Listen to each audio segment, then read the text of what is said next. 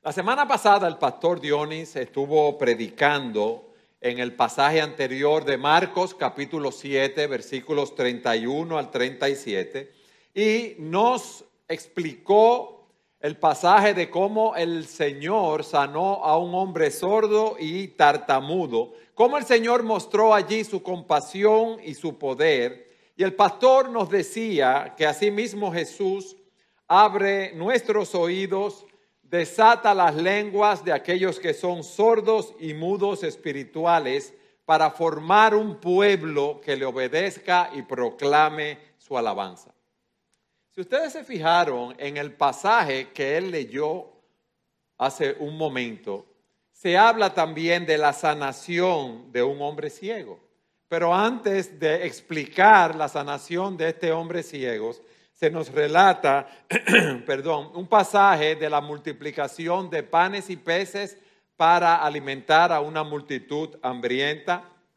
Se nos habla de cómo los fariseos fueron al Señor para reclamarle una señal del cielo. También vimos cómo cuando los discípulos estaban en la barca, eh, tenían una falta de entendimiento acerca de las enseñanzas y milagros del Señor. Y por último, tenemos la sanación del ciego. Déjeme decirle que para poder entender ese flujo de pensamiento, tuve que darle mucha mente para ver cómo se conecta de todo eso, porque con lo que el pastor Johnny predicó la semana pasada, sanó al hombre sordo y mudo, bueno, lo lógico es que siguiera el Evangelio de Marcos hablando que ahora cómo sanó al hombre ciego. Pero aquí hay muchas cosas interesantes que debemos entender, porque todas estas historias nos enseñan una verdad esencial. Préstenme atención, que es que nuestra fe se fortalece cuando confiamos en la provisión sobrenatural de Dios más allá de lo que nuestros ojos físicos pueden percibir. Les repito, nuestra fe se fortalece cuando confiamos en la provisión sobrenatural de Dios más allá de lo que nuestros ojos físicos pueden percibir. Y nuestro primer punto es para explicar cómo el Señor Jesús siempre tiene un plan pero es posible que nosotros solo veamos un problema. Suena raro eso, ¿verdad? El Señor Jesús siempre tiene un plan con nosotros, pero nosotros estamos viendo un problema en nuestras vidas. Fíjese cómo dice en el versículo 1 que en aquellos días había de nuevo una gran multitud alrededor del Señor. Personas que, que no eran creyentes, personas que vivían en una cultura adorando muchos otros dioses. Él estaba ministrando en una zona muy pagana y allí estaba una gran multitud. En el versículo 2 se nos dice que el Señor dijo, tengo compasión de la multitud porque ya hace tres días que están junto a mí y no tienen que comer. En muchas ocasiones se nos dice que el Señor tuvo compasión de las multitudes, pero aquí Él es, él, mismo quien lo dice. Y esa palabra compasión es ser movido en las entrañas. Es como cuando uno tiene una sensación en la boca del estómago. Tener compasión es tener simpatía, piedad y bondad hacia aquellos que están en tristeza, hacia aquellos que están sufriendo. Él tiene esa multitud ahí y han pasado ya tres días y esas personas lo están siguiendo. Óigame bien, tres días escuchando el mensaje de la palabra. Y quizás hay personas que no pueden escuchar un mensaje 45 minutos en la iglesia y se quejan. Tres días esa multitud y se habían quedado sin comida. Y el Señor dice, si los envío hambrientos, si los enviamos hambrientos a sus casas, se van a desmayar en el camino y algunos de ellos han venido de muy lejos. Esa palabra desmayar es que van a colapsar. Y en otro pasaje, Mateo nos dice que él no quería despedirlo con hambre. Esas personas permanecen con el Señor eh, a pesar de la falta de comida, tenían un hambre espiritual y estaban oyendo la palabra de Dios predicada. Pero fíjense cómo el Señor se preocupó por ellos. Los discípulos, como siempre, en vez de decir, sí Señor, vamos a resolver, porque nosotros vimos cómo tú hace un tiempo eh, alimentaste a una multitud de 20 mil personas, de 5 mil hombres, y sabemos que tú le vas a dar de comer a estas personas también. Pero miren lo que dice el versículo 4.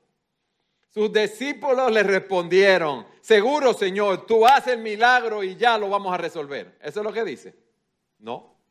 ¿Dónde podrá alguien encontrar lo suficiente para saciar de pan a estos aquí en el desierto. A pesar de que habían visto los milagros que el Señor había hecho, ellos todavía tenían una falta de fe. Ahí había una multitud que no tenía comida, pero los discípulos no tenían suficiente fe. ¿Qué hace el Señor en esa situación? Él no se queda tranquilo. El Señor cuando ve eh, nuestra condición, nuestra situación, Él actúa porque como dijimos, siente compasión para ayudar a aquellos que están en necesidad. Y le pregunta a los discípulos, ¿cuántos panes tienen? Y ellos responden, siete panes. Una multitud de cuatro mil hombres, que se calcula que eran de 12 a 15 mil personas, porque no se está contando allí a las mujeres y a los niños. Y aquí el Señor le pide a ellos que den los panes que tienen. En el milagro anterior que él había realizado, él le había pedido, un niño había ofrecido el almuerzo que tenían. Y ellos aquí tienen siete panes y algunos pececillos. Cuando hablamos de peces, no piensen que son chillos o mero grandísimos, no. Estamos hablando de alguna sardinita, un pescadito tipo una sardinita seca, como esa pica pica. Versículo 6. Entonces mandó a la multitud que se recostara en el suelo y tomando los siete panes, fíjense lo que el Señor hace, después de dar gracias, los partió y los iba dando a sus discípulos para que lo pusieran delante de la gente y ellos los sirvieron a la multitud. Tenían también unos pocos pececillos y después de bendecirlo, mandó que estos también los sirvieran. Los discípulos, el Señor los pone a trabajar, los pone en acción. Mis amados, y aquí aprendemos cómo el Señor nos llama a tener compasión de los demás, cómo nos llama a, poner a su servicio lo poco que tengamos. Imagínense, quizá uno no lo hubiera dicho, dado mente, y hubiera dicho siete panecillos, que eran como, eh, como ese pan pita, que es el pan eh, oriental y, y, unas pocas sardinas cuando usted tiene frente a usted a 12 o 15 mil personas. No, nosotros tenemos que llevar al Señor lo que nosotros tenemos y que Él los use para su gloria. Pueden ser esos siete pedazos de pan y esos pececillos. Lo que el Señor quiere es que nosotros nos presentemos, óyeme bien, como un sacrificio vivo delante de su altar para glorificar su nombre que nosotros tengamos compasión, que cultivemos esa compasión en nuestras vidas y que estemos dispuestos a presentarnos delante de Él nosotros y lo que tenemos para servirlo. Y se nos dice aquí cómo todos comieron y se saciaron y recogieron de lo que sobró de los pedazos siete canastas. Los que comieron eran unos cuatro mil. Jesús los despidió. Y subiendo enseguida a la barca con sus discípulos, se fue a la región de Dalmanuta. Fíjense cómo ellos comieron y se saciaron. Y sobró todavía comida para todos ellos. Miren, en el milagro anterior, lo que había sobrado, 12 canastas, cabían en una mochila, en algo pequeño. Pero aquí lo que sobró, esas canastas, eran canastas de las grandes donde cabe un hombre. Hay, un pasaje de la Escritura en Hechos donde se nos dice que el apóstol Pablo, para que no lo mataran, lo bajaron por un muro en una canasta. Era una canasta de ese tamaño lo que había sobrado allí. Pero más adelante, en los versículos 11 al 13, encontramos que vienen los fariseos a pedirle una señal al Señor. Ellos habían presenciado los milagros que el Señor había hecho. Esos fariseos habían estado en muchos lugares donde el Señor había estado predicando. Ellos estaban buscando pruebas visibles de su fe, pero no para aceptarlas, sino para rechazarlas. Miren qué cosa. Y miren lo que dice. Versículo 11. Entonces salieron los fariseos y comenzaron a discutir con él, buscando de él una señal del cielo para poner a prueba su fe. Miren cómo los incrédulos, en segundo lugar, demandan una señal, pero cuando la ven, la rechazan. Cuidado si ese es tu caso. Salen los fariseos bien organizados, van donde el Señor, comienzan a discutir con Él, a hacer oposición. Ellos no querían aprender, ellos querían cuestionar, ellos querían encontrar una falta, ellos querían encontrar un error para entonces desacreditar al Señor. Y se nos dice, salen, comienzan a discutir con Él y buscan de Él una señal del cielo para poner a prueba a Jesús. ¿Qué pasaba?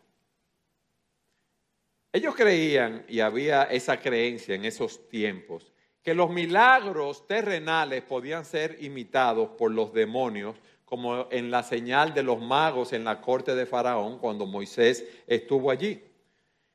Pero sostenían que solo Dios puede hacer milagros celestiales. Ellos tenían en mente el maná que, con el cual Dios había alimentado al pueblo en el desierto, cómo Josué había detenido el sol y la luna, cómo Elías había clamado a Dios y había descendido fuego del cielo. Ese era el tipo de señal que ellos querían. Pero ellos no tomaban en cuenta todos los milagros que el Señor había realizado. Había resucitado muertos, había sanado a, un sordo hace poco, había sanado a muchas personas. Todas esas multitudes estaban siguiendo al Señor porque estaban viendo esos milagros y estaban viendo en el Señor palabras de sabiduría, pero ellos eran unos necios. Ustedes han visto las personas que dicen, bueno, si Dios existe, que me parta un rayo ahora. Eso es lo que muestra la misericordia de Dios, que con lo necio y estúpido que somos nosotros, con lo tontos que somos, Dios no nos fulmina ahí mismo. Y ellos estaban buscando una señal del cielo. Nos dice que el Señor suspiró profundamente en su espíritu en el versículo 12. Y dice, ¿por qué pide señal esta generación? En verdad les digo que no se le dará señal a esta generación. Ese fue un, suspiro del fondo del, del pecho. Eso es un suspiro de, cansancio, no es un suspiro de desesperación, sino es un suspiro de desilusión. Él gimió dentro de sí por la sordera espiritual de estos líderes religiosos. Eso fue lo que el Señor hizo. ¿Por qué pide señal? ¿Por qué pide milagro esta generación? En verdad les digo que no se les dará señal a esta generación. Él no respondió su demanda porque ya él había dado múltiples señales a través de todos los milagros, quizás cientos de milagros que él había realizado. Hermanos, nosotros tenemos que cuidarnos de la dureza del corazón. Nosotros tenemos la, evidencia de la existencia de Dios Dice en Romanos capítulo, 18, eh, capítulo 1, versículo 18, que la ira de Dios se revela desde el cielo contra toda impiedad e injusticia de los hombres que con injusticia restringen la verdad.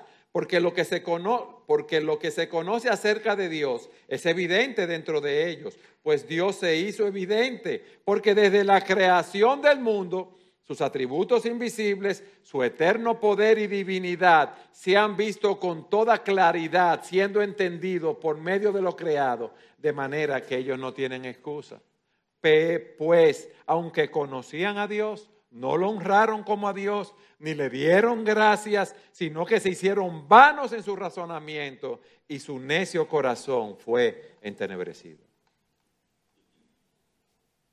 Esta semana yo grabé un programa con, de Entendiendo los Tiempos o el pastor Miguel Núñez eh, acerca de la existencia de Dios. Y Miguel decía, Eduardo, pero solamente hay que ver la creación, lo maravilloso de la creación, lo que dice este pasaje, para probar que hay una mente, que hay un creador.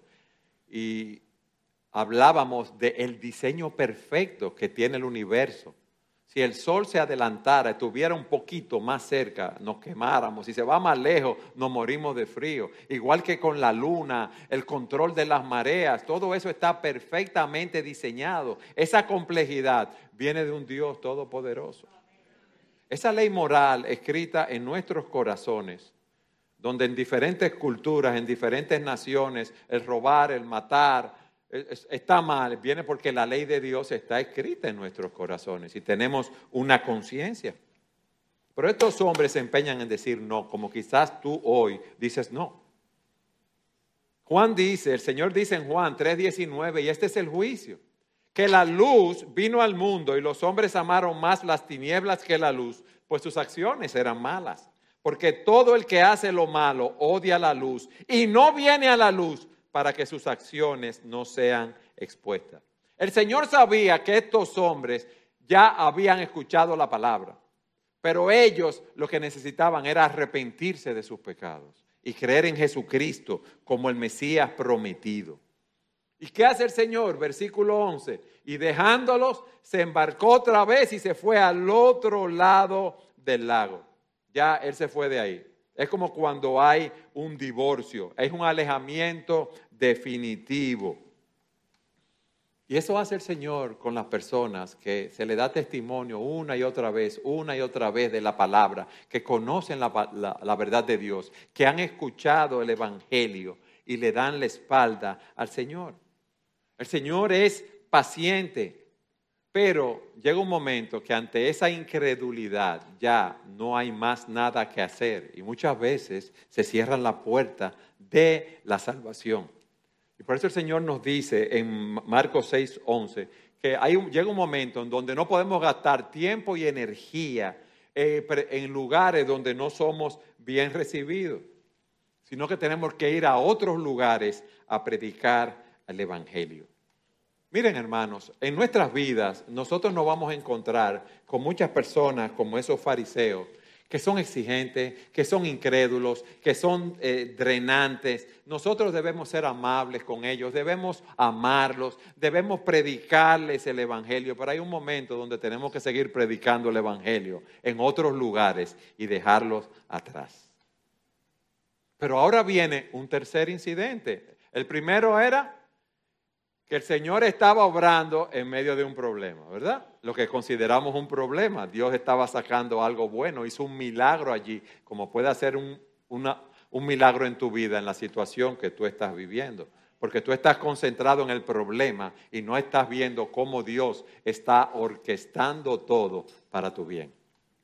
En segundo lugar, llegan estos fariseos incrédulos que piden una señal y el Señor no les da ninguna señal. ¿Por qué? Porque ellos están allí para contender y cuando con todas las señales que han visto, ellos las rechazan. Pero ahora viene otro incidente que nos enseña otro tipo de ceguera espiritual que afecta a los creyentes. Los líderes religiosos de Israel estaban completamente ciegos ellos necesitaban escuchar el Evangelio, ellos necesitaban eh, escuchar el mensaje, pero para entregarse a Él, ellos necesitaban arrepentirse de sus pecados, ellos necesitaban confiar en Cristo para salvación. Pero miren ahora, la falta de entendimiento viene con los discípulos ahora. Los discípulos habían visto las grandes obras y los milagros realizados por el Señor pero no entendieron plenamente el significado. Le digo algo, wow, qué bueno, porque tampoco nosotros entendemos todas las cosas. Qué bueno. Los discípulos, dice aquí la palabra en el versículo 14, se habían olvidado de tomar panes y no tenían consigo en la barca sino solo un pan, imagínense. Han alimentado a cuatro mil personas quedan varias cestas del tamaño de un hombre llena y ellos se montan en la barca sin, con un solo pan que tenían ellos. Entonces el Señor ve una oportunidad de enseñar a sus discípulos. Ellos están en esa situación y Jesús, dice el versículo 15, les encargaba diciendo, tengan cuidado, cuídense de la levadura de los fariseos y de la levadura de Herodes. Yo me imagino que iban en el barco, ellos ven que solo le queda un pan y están todos ellos allí, y el Señor viene y les dice, tengan cuidado, cuídense de la levadura de los fariseos y de la levadura de Herodes. Es lo que está diciendo, es presten atención, tengan cautela.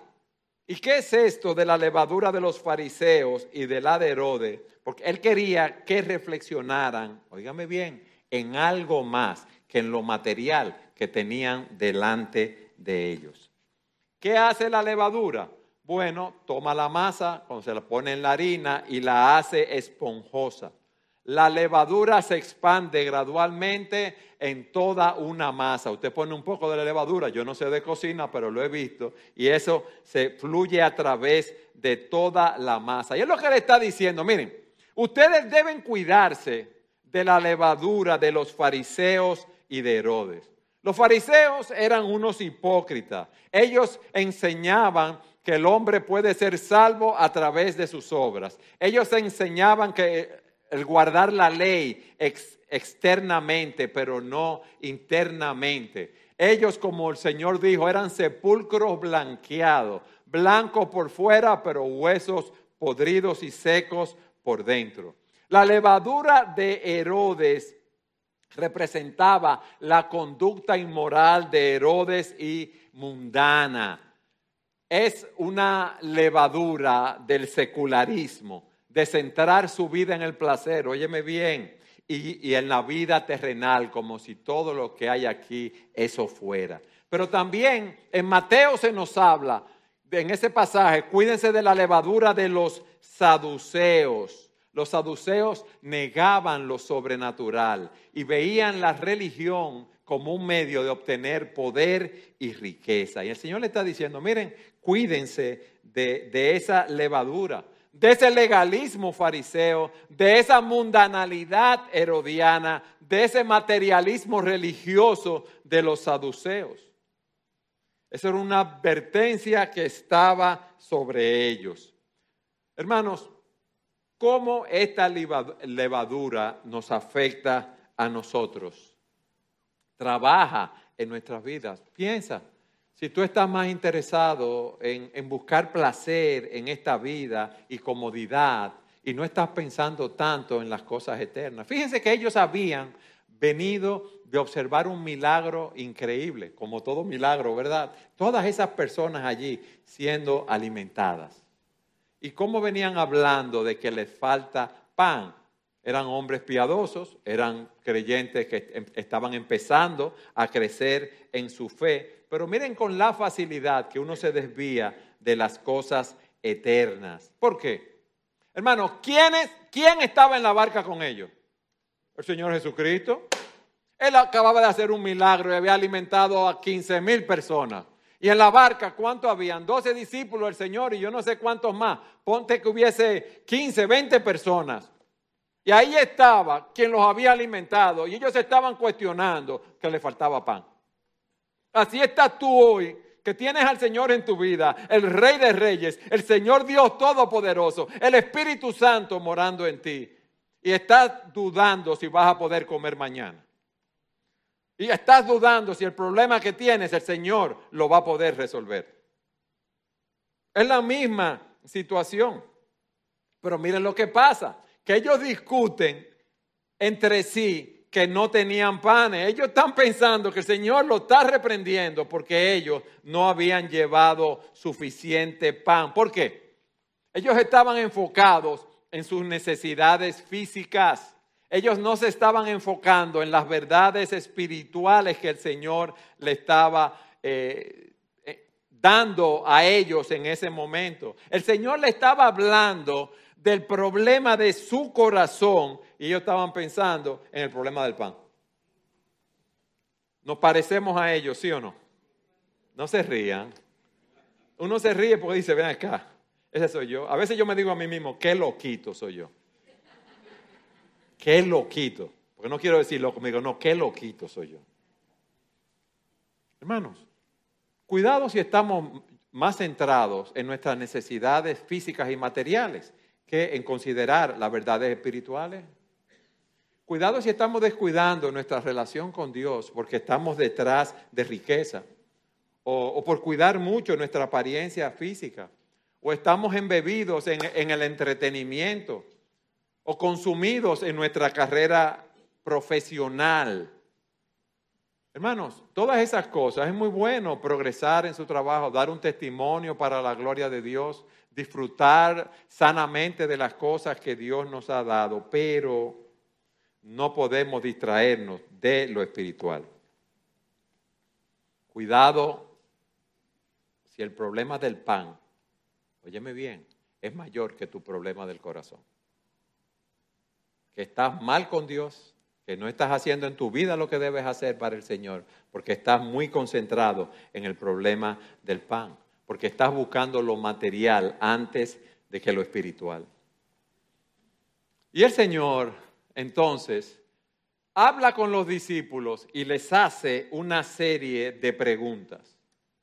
Dándose cuenta, Jesús les dijo, él se dio cuenta que le faltaba discernimiento que ellos no estaban entendiendo lo que el Señor le estaba diciendo en relación a la levadura de los fariseos, en relación a la levadura de Herodes.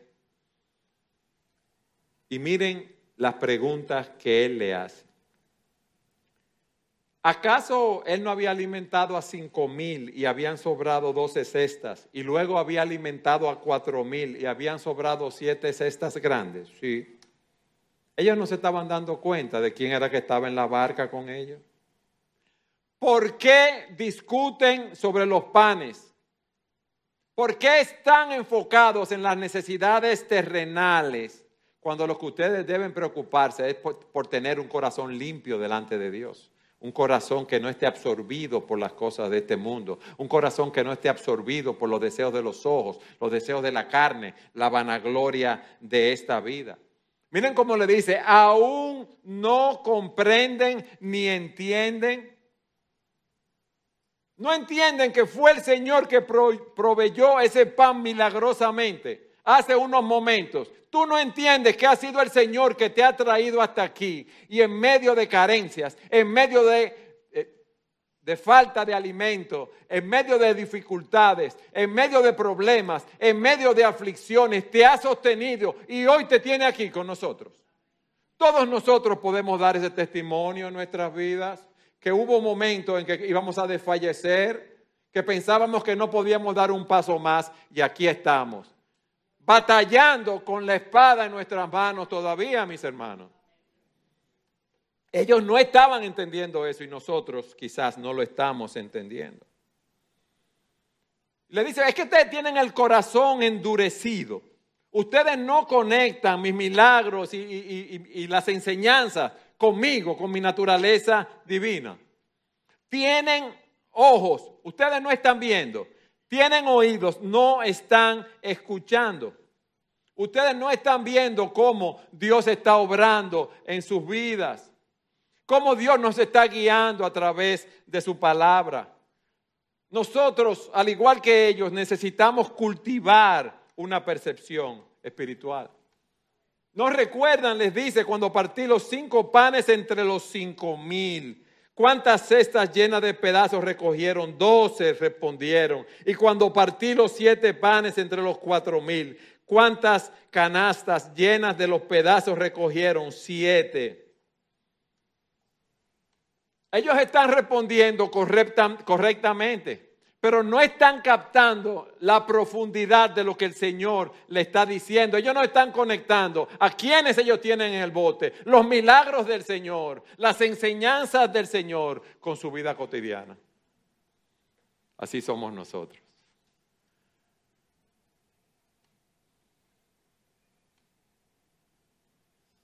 Quizás tú estás enfrentando algún tipo de problema laboral o algún tipo de problema financiero, alguna limitación económica, pero mira cómo el Señor proveyó para ellos. ¿Y qué debe hacer eso, hermano? Llevarnos a confiar en Dios en nuestras vidas, haciendo lo que tenemos que hacer, pero sabiendo que el Señor va a proveer para nuestras necesidades y a tomar decisiones, óyeme bien, basados en esa confianza. Porque hay momentos que uno dice, si yo hago eso que dice el Señor aquí en mi negocio, en mi matrimonio, en mi trabajo, uno dice, me voy a ir a pique. No, tú te vas a ir a pique si haces lo, lo contrario a lo que te dice el Señor. Por fe andamos y no por vista. Aún no entienden, le dice el Señor. Ahora, aquí hay una bendición y nosotros los creyentes tenemos una bendición. Fíjense, los fariseos se negaban a creer. Ellos querían buscar una señal para acusar a Jesús. Pero en el caso de los discípulos y el nuestro, es que no podemos entender completamente todas las cosas.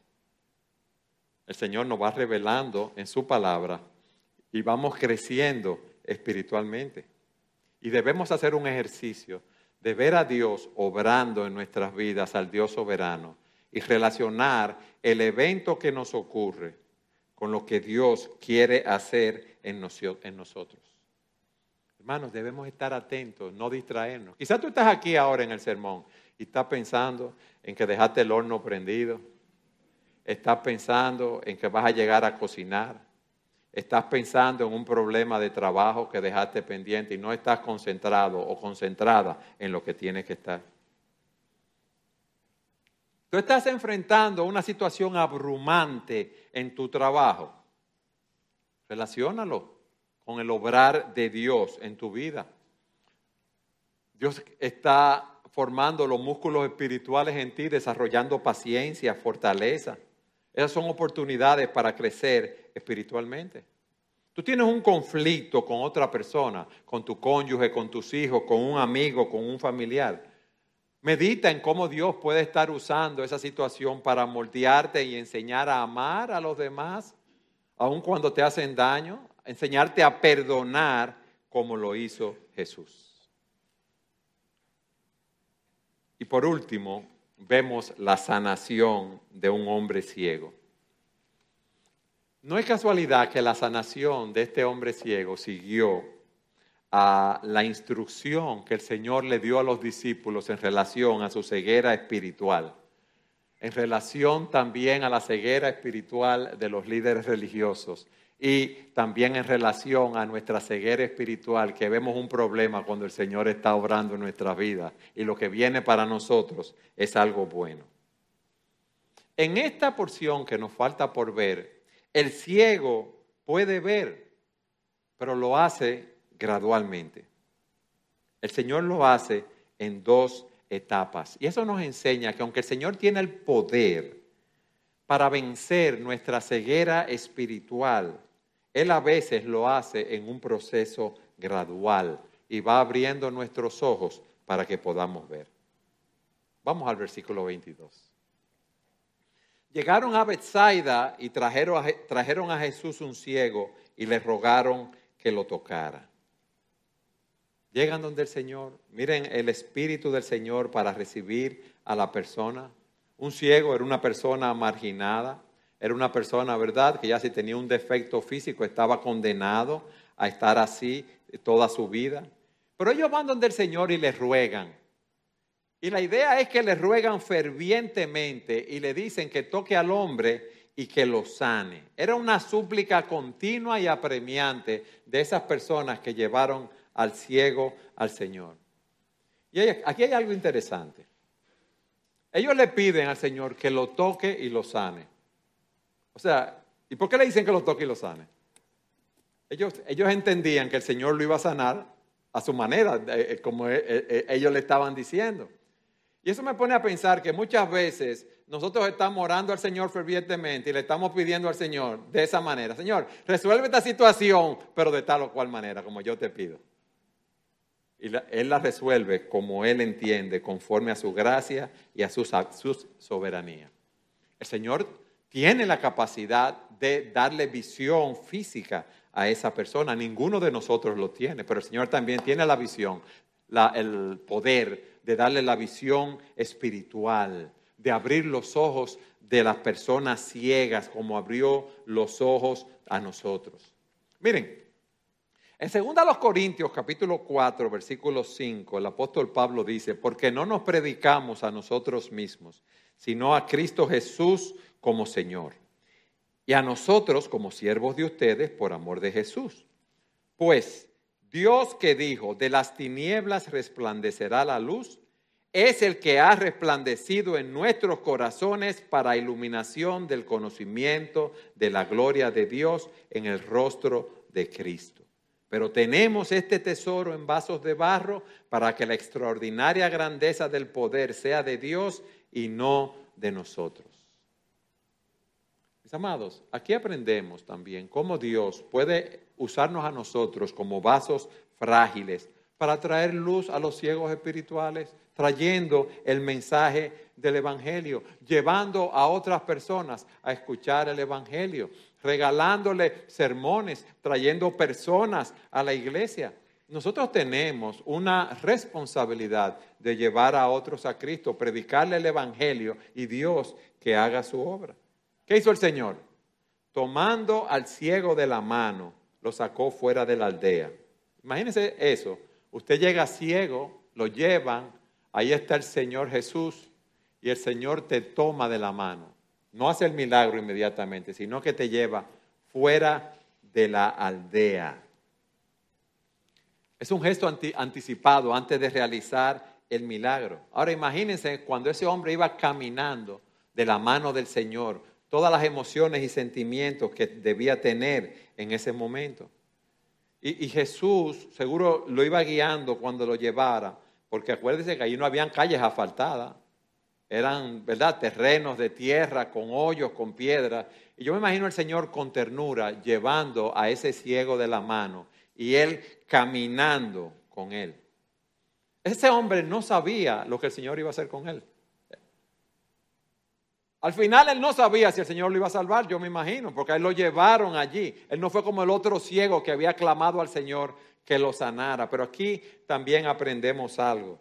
El Señor nos está guiando y nos está llevando, aunque nosotros no entendamos lo que Él está haciendo en nuestras vidas. Estamos como el cieguito, que Él nos va llevando así, nos va llevando y vamos caminando. Y así debemos caminar, repito, por fe y no por vista. Y después de escupir en sus ojos y de poner las manos sobre él, le preguntó, ¿ves algo? Hermanos, esto es ofensivo para nosotros, que alguien escupa a, a otra persona.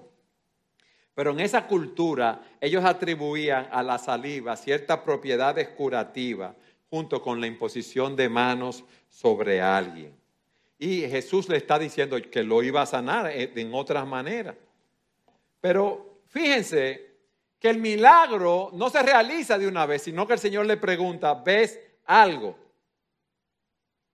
¿Ves algo? Pero se supone que si el Señor hace un milagro, es un milagro de una vez.